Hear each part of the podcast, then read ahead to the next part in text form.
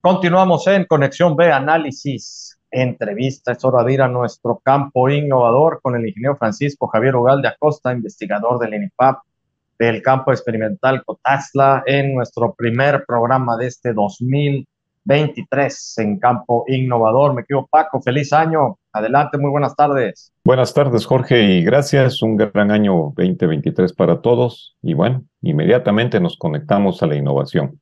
Hoy, 6 de enero del 23, serán dos temas, uno sobre el cierre de los dos últimos meses intensos de actividades del campo Cotazla y el segundo sobre la nueva cobertura del proyecto de frijol. En noviembre les narramos la historia del origen de los hilos forrajeros en el trópico mexicano, que se iniciaron en 1955 en el campo Cotazla. Fueron las primeras evaluaciones de los hilos verticales y de trinchera con el propósito de ofrecer una alternativa de alimento al ganado para la época de estiaje.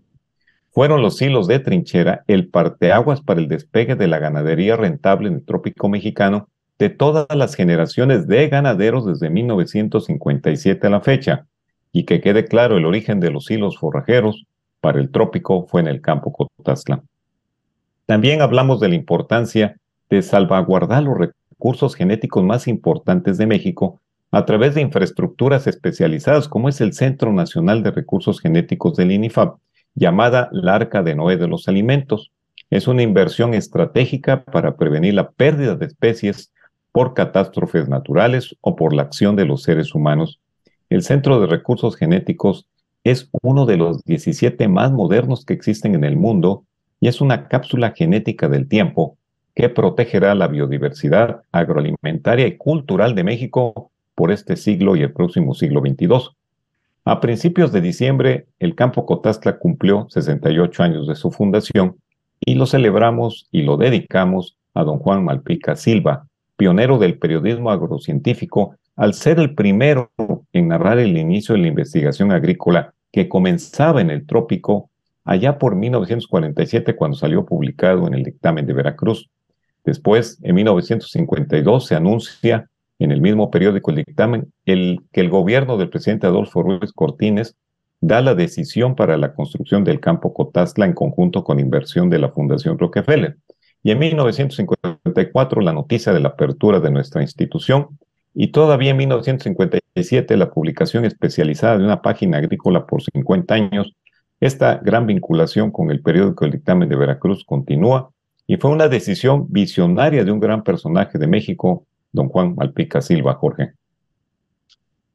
Sí, Paco, realmente vuelvo a insistir en, el orgullo que me da de e, estas historias que narras, estos datos, estos hechos, sobre todo, bueno, pues por la implicación eh, que pues yo indirectamente tengo en ello, digo aquí directamente, fue mi bisabuelo quien estuvo impulsando desde un inicio precisamente esto, el, el que se pudiera dar a conocer todo lo que ya estaban haciendo y logrando desde el campo experimental Cotaxla, todos los avances científicos que desde su inicio empezaron a concretar, porque eso es la parte más importante, han materializado lo que han iniciado, no se ha quedado en proyecto, es decir, se ha eh, hecho realidad y se aplica como tal y ha traído un gran beneficio para el sector agropecuario, por supuesto, pero para todos en general, porque estamos hablando de un sector primario eh, en nuestro país y en el mundo, que es la alimentación. Así es que, pues, eh, me, da muchísimo orgullo y sobre todo por ustedes que han llevado este trabajo y esta acción a los hechos y no se han quedado únicamente en puros proyectos que pues ahí se quedan en el tintero y que no se, no se culminan. Así es que Paco, el, el, las felicitaciones para ustedes eh, por tantos años, ya son 68 años y todavía eh, siguen eh, promoviendo y produciendo más. Así es, Jorge, es la institución en el ámbito agropecuario más antigua, después de la Secretaría de Agricultura, con un enfoque que todavía continúa y que nos podemos sentir orgullosos de que muchas de esas tecnologías que se generaron allá en los 58, 60, siguen vigentes en el mundo, en el mundo tropical. Y bueno, el último evento del 22 fue un evento único con un enfoque agroarqueológico. Nunca se había realizado en la historia de la investigación y es que consistió en retornar a las tierras de origen de Zempoala, el frijol negro colectado en 1970, hoy convertido en una variedad mejorada. Fue la zona, de, zona arqueológica de Zempoala, el sitio insignia de las grandes cosechas de un frijol milenario. Y esta última historia es para compartirles una nueva y buena agronoticia sobre el proyecto de innovación de variedades de frijol del campo Cotazla, que un servidor coordina con la red de agroprofesionales en varios estados, y es la continuidad por dos años más de su operación y el crecimiento a otros estados. Ahora llevaremos la tecnología a más productores y se beneficiarán sus familias desde el sur de Tamaulipas hasta Quintana Roo, incluidos el sur de Puebla, el norte, la región mixteca y costa de Oaxaca, Veracruz, Tabasco, Campeche y Yucatán, para elevar al menos en 75% la productividad de las cosechas de frijol y garantizar el 100% de abasto de los productores y familias participantes. Este proyecto, Jorge, comenzó en 1998 en las tierras tropicales de los municipios de Veracruz, Jamapa y Medellín de Bravo, y ha sido el más continuo en Latinoamérica que ha demostrado su eficaz mecanismo para hacer llegar la innovación tecnológica de forma ágil y rápida a productores. Este proyecto aprovecha la fortaleza del campo Cotastla al aplicar el binomio tecnológico y metodológico, que consiste en las variedades mejoradas con adaptación ecológica muy productivas, tolerantes a enfermedades y a la sequía, y la tecnología en cuestiones de metodología, que es la producción artesanal de frijol municipal, que en este 23 y 24 integraremos a vinculación al menos 40 ayuntamientos para fomentar el uso de variedades de frijol y la meta son 400 hectáreas, aumentar, como decía yo, un 75% de rendimiento para los pequeños y medianos productores y el 100%. Este proyecto tiene un efecto multiplicador, por lo que las metas siempre van a ser superadas.